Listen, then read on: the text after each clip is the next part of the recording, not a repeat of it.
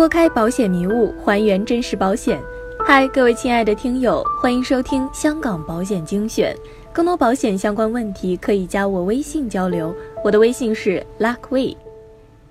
今天的主题是香港保险公司到底会不会倒闭呢？相信有意购买香港保险的人心中都有这样一个疑问：香港保险公司真的就如此可靠，不会倒闭吗？为了让大家弄清楚，我们先从相关的法律条文开始。据《香港保险公司条例》中第四十六条第二项规定，除非法庭另有命令，否则清盘人必须继续经营保险人的长期业务，目的是将该业务作为正在营运中的事业而转让给另一个保险人，不论此保险人是已存在的保险人，或者是为此目的而成立的保险人。此外，清盘人如在上述般经营该业务的时候，可同意更改在清盘令作出时已存在的任何保险合约，但不得订立任何新的保险合约。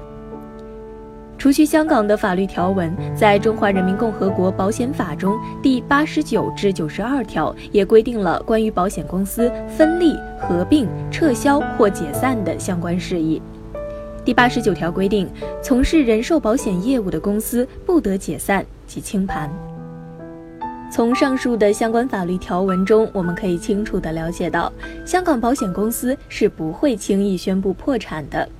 就算是香港保险监管处规定某家公司清盘，则该公司的长期业务呢是必须转让给另一家保险公司的。而在国内的保险法律条文中也规定了，从事长期业务的保险公司是不能解散的。虽然从两条规定上看，可能大家会认为内地的保险公司会更加的靠谱，其实也并非如此。因为如果一家保险公司在长期亏损的情况之下仍不能破产清盘，则其保单持有人的利益是必然得不到保障的。相反，允许清盘且将人寿业务转让给其他的公司，实际上啊是对保单持有人的保护。其次，我们再来对比香港保险公司的偿付率与内地保险公司的偿付率。要看一家公司的实力强不强，便从一家公司的背后资金查看。而对于保险公司来说，只有较强的理赔实力，才是支撑公司走向国际舞台的后盾。我曾经看过一篇报道，报道中提到，从中国保监会获悉，中国风险导向的偿付能力体系二零一五年一季度报告，即试运行首份季度报告的分析工作已于日前完成。数据显示，长二代下一季度末行业偿付能力整体充足，全行业偿付能力充足率为百分之二百六十四，其中财产险公司平均充足率为百分之二百八十二。人身险公司为百分之二百五十六，再保险公司为百分之三百八十三，而香港友邦保险在香港公布二零一五年度业绩中提到过关于赔付率，其内容为按固定的汇率计算产生的基本自由盈余增长百分之十至三十七点一九亿美元，汇款净额上升百分之二十八至二十一点九五亿美元，内含价值权益为三百九十八亿美元。内含价值增至三百八十二亿美元，按香港保险公司条例基准计算的偿付能力充足率为百分之四百二十八。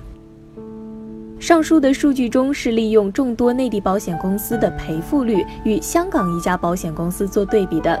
而内地众多的保险公司赔付率都没有香港的一家保险公司的赔付率高，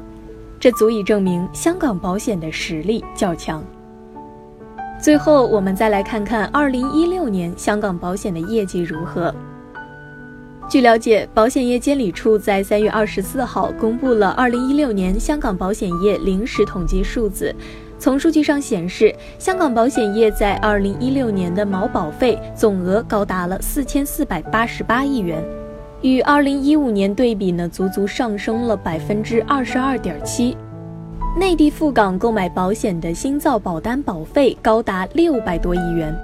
如果香港保险公司是容易倒闭的公司，还会有如此多的人前往购买吗？各大公司还能创造出如此强劲的业绩吗？接下来我还跟大家分享一则信息：由全球最发达的二十国集团设立的金融稳定委员会全球金融规则制定者公布了九家系统重要性的保险公司，即大到不能倒闭的保险公司名单。一是美国国际集团，二是安联保险，三是友邦保险集团，四是大都会集团，五是保德信金融集团，六是法国安盛保险，七是英国保诚集团。八是英杰华集团，九是意大利中立保险。以上的九家保险公司都是对支撑金融界有着至关重要的作用。全球仅九家保险公司入围。如果寻找以上的九家保险公司购买相关的保险产品，也是性价比较高的。好了，本期的节目就是这些。个人及家庭保障方案设计、美元资产配置规划，免费获取香港保险产品建议书，了解赴香港投保流程，都可以加我微信拉 a 交流。